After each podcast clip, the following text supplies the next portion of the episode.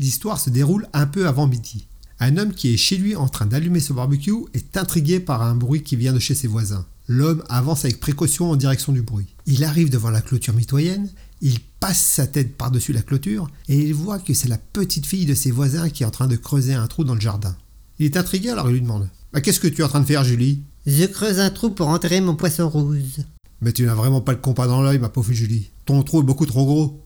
Le trou n'est pas trop gros. C'est juste que mon poisson rouge est à l'intérieur de ton putain de chat.